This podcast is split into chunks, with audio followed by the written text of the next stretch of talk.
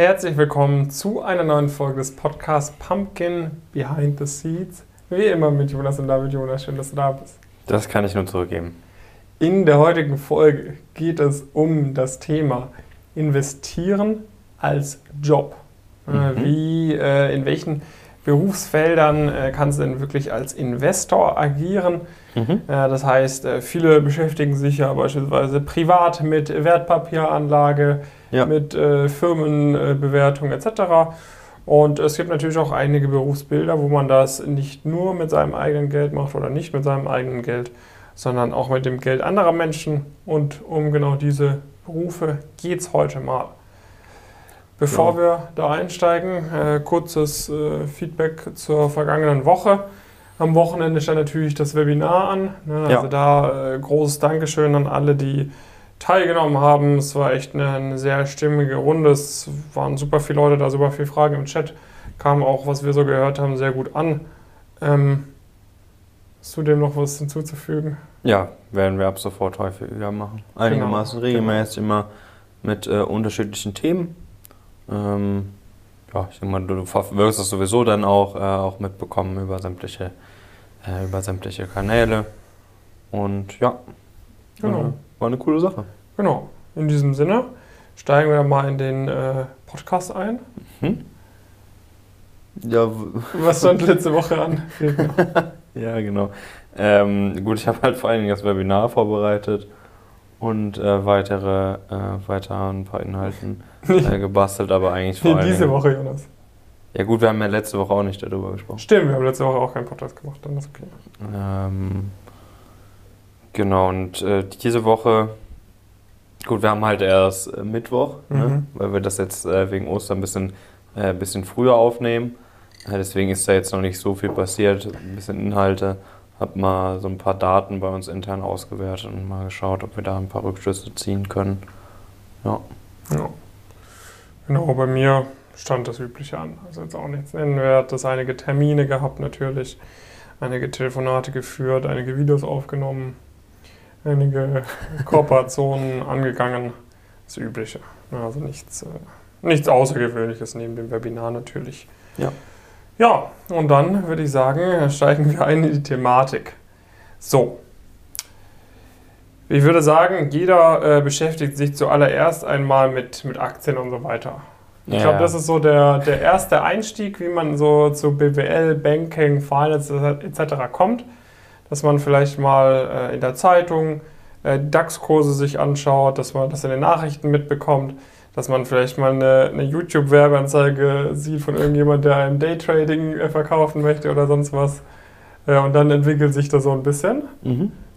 So, und dann äh, studieren viele BWL, weil sie, weil sie das quasi machen wollen. Ne? Sie wollen in einer großen Bank sitzen äh, und dann ähm, viel Aktien kaufen. Ne? Es macht Spaß, die Unternehmen zu bewerten etc.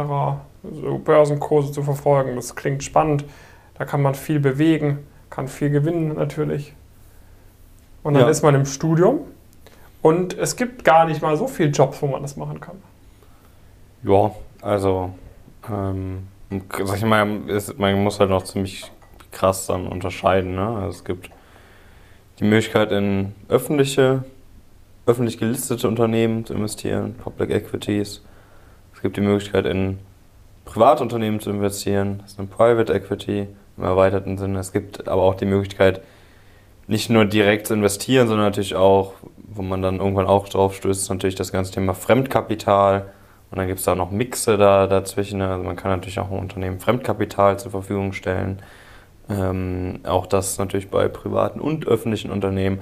Und man kann die Unternehmen, die direkt investieren, natürlich auch beratend ähm, zur Seite stehen. Ja.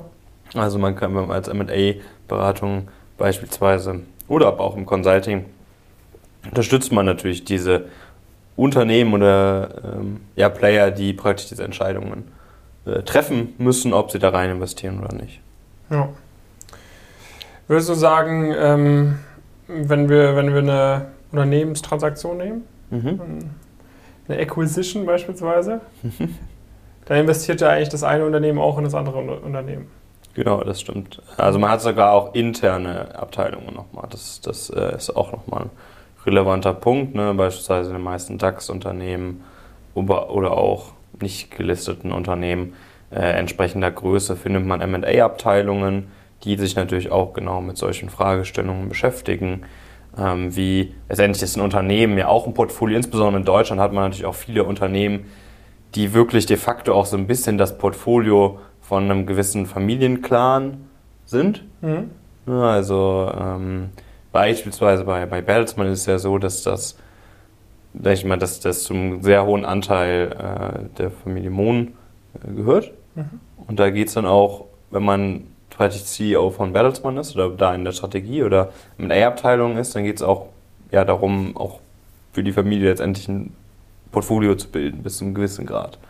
Ja, natürlich äh, gibt es da noch ein paar andere Themen und so weiter, aber da ist es nicht zwangsläufig so, dass man sich dann nur mit einer Fragestellung oder nur mit einer Industrie beschäftigt. Ne? Das ist mit Sicherheit auch nochmal ein, auch noch ein relevanter Punkt. Ich würde jetzt mal vielleicht so nacheinander mal so ein bisschen ja. durchgehen. Ich würde vielleicht mal bei Public Equity anfangen. Public Equity ist so der Standard. Ja. Da können, ich weiß jetzt nicht, wie wir spiegeln und so weiter, aber irgendwo haben wir auch schon mal ein Video gemacht ähm, über das Asset Management mhm. grundsätzlich, weil auch da muss man nochmal unterscheiden. Ne? Es gibt praktisch Asset Management, das ist klassischerweise die Fonds, die man so öffentlich kaufen kann, die mhm. öffentlich zugänglich sind.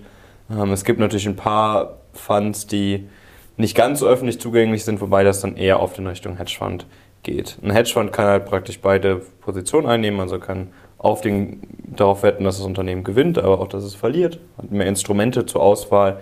Ähm, letztendlich ist nicht immer quantitativ, das ist ein Fehl, weil glaube ich, das ist so die absolute Standardaussage, die man irgendwie unter YouTube-Videos dann liest, muss man nicht irgendwie Mathe studiert haben oder ein PhD haben, um im Hedgefonds zu arbeiten.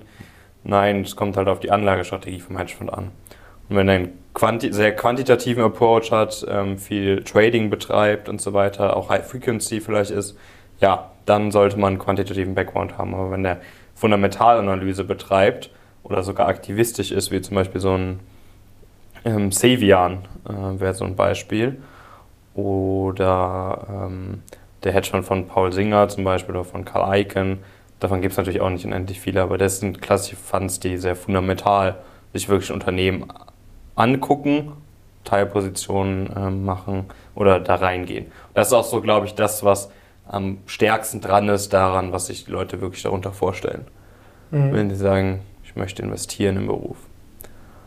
Und dann hast du halt praktisch vom Hedgefonds weg, gehst du halt immer mehr so ins Asset Management, hast du öffentliche, öffentliche Fonds, die kannst du, können du und ich jederzeit kaufen. Ähm, die haben oft äh, äh, eigentlich fast die gleiche Gebührenstruktur wie, äh, wie ein Hedgefonds. Ähm, und ja, da kommt es halt stark auf das Umfeld an, in dem man es macht. Ne? Es gibt Umfelder ähm, bei den Top Asset Manager, da ist es auch intellektuell ähm, reizvoll, da hat man auch sehr, sehr gute Leute, die oft aber auch Vorerfahrungen in einem der anderen Gebiete gesammelt haben. Ähm, und dann gibt es natürlich Funds, die gerne von zwielichtigen Finanzvertrieblern vertrieben werden, die jetzt nicht unbedingt den besten Return haben. Mhm. Ähm, klar, kann man da arbeiten, man analysiert auch Unternehmen. Aber ob das dann so viel, äh, so viel Erfüllung irgendwie gibt, wenn man weiß, dass, wenn, äh, da gab es dieses Ding, wo ein Affe auf eine Dartscheibe geworfen mhm. hat und der, du weißt de facto, dass er dich outperformt in jedem Jahr. Ja, ist der Sinn und Zweck irgendwie vielleicht hinterfragbar des eigenen Berufsbildes. Ja, das äh, muss dann jeder für sich selbst sozusagen entscheiden, ob das das Richtige ist. Aber das sind quasi die, die Bereiche, die äh, oft, äh, ja, vor allem in Dokumentationen, in äh, Video, äh, in, in Serien wie irgendwie Billions oder so glorifiziert werden und. Ja, gut, Billions ist schon natürlich nur Hedgefonds, ne? Ja, also Billions ist Hedgefonds. Aber äh, sonst in so Dokumentationen, ne? da hast du irgendwie den Asset Manager, der XY macht oder, oder was weiß ich, wo dann auf fallende Kurse gesetzt wird, auf Steigende ja. was dann auch wieder Hedgefund ist, aber das ist so das, was man in der Öffentlichkeit auch sehr viel mitbekommt. Genau. Ähm, da ist natürlich auch noch ähm, Wealth Management, das ich auch noch, ein, auch noch ein Punkt, mhm. der so ein bisschen Unterpunkt ist vom Asset Management, wo man eigentlich für sehr Vermögende äh, Kunden individuelle Lösungen findet und von, dem, von der Asset-Klassen praktisch deutlich breiter nochmal ist. Asset Management generell übrigens auch muss nicht nur im Equities-Bereich sein, sondern kann auch Anleihen inkludieren, kann Real Estate inkludieren, kann irgendwelche Rohstoffe inkludieren. Aber äh, klassischerweise, ich mal, denkt man am ersten an, an Equities. Und ähm, ja, dann kannst du praktisch für individuelle Personen, die ein gewisses Vermögen haben, kann man natürlich auch für die ein Portfolio zusammenstellen, wie die möglichst gewinnbringend ihr Geld anlegen. Das ist aber dann, muss man ein bisschen Vermögen mitbringen. Das bieten dann oft die Privatbanken, aber auch die großen Investmentbanken äh, an. Also, denke ich mal, die üblichen Vertreter, die Schweizer sind da auch immer ja. äh, sehr, sehr stark, wie du, ja, äh, wie du ja weißt, natürlich. Und aber auch die Top-Investmentbanken machen das ja. Äh, ganz genauso. Genau, so und dann, das ist quasi eine Möglichkeit. Genau. Dass du, dass du sagst, okay, bei einem dieser Unternehmen, wo man Gelder verwaltet für große institutionelle Anleger, ja. äh, für sehr vermögende ähm, Privatpersonen, für Familien, für Family Offices, ja, wo man quasi in, in öffentlich, äh, wo man quasi für andere Leute in öffentlich gelistete Unternehmen investiert mit, genau, oder mit Anleihen, Finanz oder. ja genau und dann äh, Hedge von dem Finanzvehikel, die einfach auch erst ab einer gewissen äh, Schlagkraft Sinn machen auch irgendwo. Ja, also gut, Hedgefonds haben ja auch, also damit man da erstmal rein investieren kann, genau. muss man ja. auch sehr, sehr viel Geld mitbringen, auch wenn es sehr gute Hedgefonds sind. Ja. Ähm, das ist dann auch ein bisschen, bis zu einem gewissen Grad ein Qualitätsmerkmal. Ja, genau, das ist so ein bisschen die öffentliche Seite. Ne? Und dann gibt es noch die private Seite und das ist was, glaube ich, was viele jetzt am Anfang vom Studium so gar nicht auf den Blick haben. Mhm. Das ist auch durchaus. Also ich habe es während meiner Zeit dann auch kennengelernt und fand es dann doch eigentlich auch ein bisschen reizvoller sogar noch. Ähm, weil du ja wirklich dann im Gegen, also das, der, das Problem finde ich immer so ein bisschen, wenn du öffentlich in Unternehmen investierst, ist, dass du so ein bisschen ja, darauf hoffst, dass das Unternehmen vielleicht Maßnahmen umsetzt, äh, weil du hast halt nicht genug Stimmen, um wirklich was zu verändern, es sei denn, du bist irgendwie Aktivist und hast auch eine entsprechende Medienpräsenz und so weiter. Vielleicht schaffst du das dann, aber selbst dann bist du ja nicht Eigentümer und kannst das zwangsläufig machen, sondern bist noch von ein paar Sachen abhängig. Das ist natürlich beim Private Equity meistens anders. Ähm, es gibt natürlich auch Co-Investments, aber größtenteils bist du wirklich dann Eigentümer von dem Unternehmen im klassischen Private Equity. Ähm, und analysierst das natürlich entsprechend, musst initialen Wert rausfinden. Es kommt so ein bisschen darauf an, ich mal, was so die wichtigsten Analysepunkte sind, kommt ein bisschen darauf an, wie groß das Unternehmen ist, wie groß der Fund ist und so weiter. Ähm, weil je größer das Unternehmen, desto komplexer das Geschäftsmodell, desto mehr hast du natürlich auch noch ja, einfach die Finanzierung, die auch ein signifikanter Werttreiber ist. Und ähm, das fand ich persönlich dann auch wirklich sehr, sehr spannend, als ich das ähm, kennengelernt habe. Da hat man natürlich weniger Initialinformationen. Ähm, es ist eine größere Informationsasymmetrie. Und ähm, man hat aber natürlich auch den Nachteil, dass man nicht zwangsläufig, wenn man sich für ein Unternehmen interessiert, das auch kaufen kann. Bei einer Aktie ist es relativ einfach. Ja. Wenn man ein privates äh, Unternehmen kaufen möchte, ist es ein bisschen schwieriger. Da gibt es natürlich auch Wettbewerber ähm, für diesen Kauf und so weiter und so fort. Aber die Analysen und so weiter sind sind auf jeden Fall sehr gut. Da wird sehr tief, tief reingegangen. Investmentbanken, Beratungen, ähm, Anwaltskanzleien und so weiter, Wirtschaftsprüfungen unterstützen eigentlich immer. Das ist im öffentlichen Asset, Asset Management auch manchmal der Fall, aber deutlich weniger. Ähm, also die, der Anteil ist, ist geringer, ähm, was aus meiner Sicht schon auch ein bisschen den Rückschluss lässt, was so die Analyse Tiefe ist oder was der Anspruch an die eigene Analyse ist, wenn man nochmal ordentlich externe Kapazitäten auch ähm, äh, auch nochmal da drauf fährt. Und dann, sag ich mal, immer halt vom Private Equity muss man auch nochmal krass unterscheiden. Da haben wir auch irgendwann auch mal ein Video zu gemacht. Äh, das glaube ich, schon ein bisschen länger ja. her. Vom Venture Capital, wo du ja wirklich in Startups investierst, kaum Anteile hast, ähm, wo du auch dir ganz andere Fragen stellst. Da geht es ja dann viel darum, okay, kann ich das Geschäftsmodell durchsetzen, wie finde ich die Gründer, äh, bis hin zum klassischen Private Equity, wo sich das Geschäftsmodell schon längst etabliert hat, wo man entsprechendes Fremdkapital auch einsetzt, äh, viel, viel, viel, viel mehr. Ähm, ist da eigentlich für jeden so ein bisschen was dabei, würde ich sagen. und das Interessante ist natürlich eben, dass du, äh, dass du eben wirklich ein ne, durch, durch dein, dein initiales Investment kannst du eben deutlich stärker durch deine eigene, durch eigene Maßnahmen beeinflussen. Genau. Ja, weil, Ja. weil die Idee ist eben wirklich, dass man, dass man nicht nur Geld gibt, jetzt im Venture Capital vielleicht, aber auch dort will man ein Mitspracherecht auch in der Regel haben. Ja, also man, ich meine, man ist nicht immer unbedingt immer dann Mitspracherecht, das klingt vielleicht auch ein bisschen hart, aber halt zumindest, ne, dass man, man will ja auch unterstützend zur Seite stehen. Genau, so, ne? dass, man, dass man einfach mehr noch machen kann, außer äh, vielleicht mal bei einer Aktionärsversammlung mal äh, den Stimmzettel zu heben oder Ja. je nachdem, wie viel man hat, kann man natürlich auch ein bisschen mehr machen. Aber im Private Equity ist natürlich die Idee, dass man das Unternehmen maßgeblich auch verändert mit der Investition. Ne? Und das, da muss man dann natürlich in der Analyse oder wenn man da quasi die Wachstumspotenziale erkennt, dann bringt das natürlich viel mehr. Dann kann man mit einem viel oder ne, wenn du, wenn du, sag ich mal, Ja, kann man mehr bezahlen halt. Genau, kann man mehr bezahlen, weil man weiß, okay, dieses, äh, dieses Potenzial kann ich auch tatsächlich verwirklichen und gegen jetzt bei einem äh, großen gelisteten DAX-Konzern oder so, da kann man das dann nicht auf einmal verwirklichen. Ja, also bei uns bei, äh, bei Triton fand ich eine sehr interessante Erklärung damals von, ähm, äh, von einer Person, mit der ich auch eng zusammengearbeitet äh, habe. Er meinte halt so, letztendlich geht es eigentlich im heutigen Private Equity nochmal, da man ja heute auch sehr viel Kapital grundsätzlich zur Verfügung hat, ähm, ist ja die Inflation in, in äh, Sachanlagen ist ja enorm gewesen die, die letzten Jahre.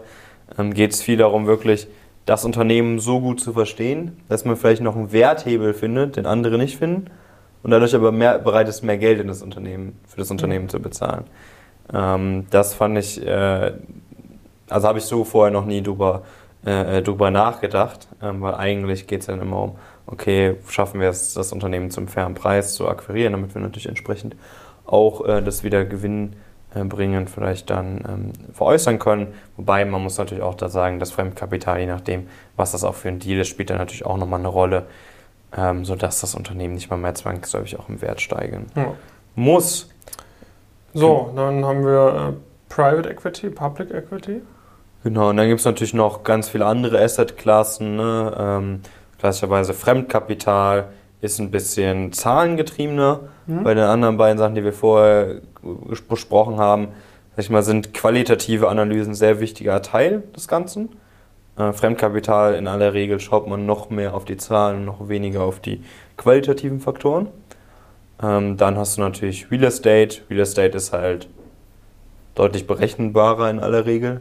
Es halt weniger Umgebungsvariablen, die eine Rolle spielen. Ähm, und auch immer, also grundsätzlich auch ähnlich wie Private Equity, aber halt, dass du Unternehmen hast, die ja halt weniger komplex sind letztendlich äh, als, ähm, als Unternehmen, die wirklich mehrere Produkte verkaufen und so weiter, ähm, hast du beim Real Estate äh, deutlich, sag ich mal, weniger Unterschiede in den, in den Annahmen und so weiter in aller Regel. Und ja gut, dann gibt es irgendwie noch Mixe aus dem Ganzen, kannst natürlich Rohstoffe ähm, äh, haben und so weiter und so fort. Ähm, da gibt es natürlich noch, noch einiges. Ähm, Fremdkapital kann natürlich auch wieder praktisch ähm, ja auch für private und Public-Unternehmen äh, gemacht werden. Ne? Du kannst natürlich in Anleihen investieren. Ähm, das, da kannst du wirklich investieren. Es gibt natürlich teilweise Produkte, die man, wie man das von der 2008er Krise kennt, auch die gebündelt private Kredite ähm, äh, verkaufen.